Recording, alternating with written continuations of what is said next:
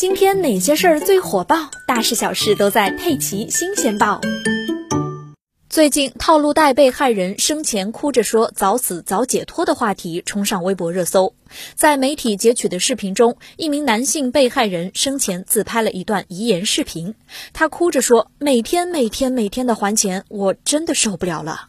每天每天每天每天的还，我真的受不了。爸妈，如果还有来生的话，我做牛做马报答你们，但是真的顶不住了。”想早点死，早点解脱。据悉，这是甘肃兰州一起特大套路贷案件。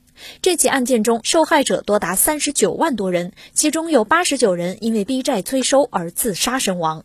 二零一九年三月，兰州警方出动六百多名警力，打掉了一个特大套路贷犯罪团伙，抓获犯罪嫌疑人二百五十三人，查封涉嫌非法放贷的 APP 和网站一千三百十七个。这个犯罪组织频繁利用短信轰炸、曝光通讯录、P 图侮辱等软暴力方式对受害人进行敲诈和胁迫，还安排人员对被害人进行当面威胁，软暴力随时变成线下的硬暴力。而这个套路代理最核心的套路就是，只要借了钱就根本还不上，直到借贷者倾家荡产。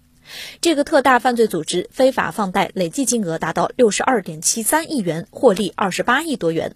然而，这样一种吸血鬼式的犯罪，却由于作案手法复杂，难以依法定性，而法律上也没有套路贷这项罪名。主犯三十八岁的王涛在法庭上一再狡辩，自以为可以钻法律的空子逃避制裁。为此，全国扫黑办推动中央政法单位及时出台法律政策文件，不给犯罪留下隐身的空间。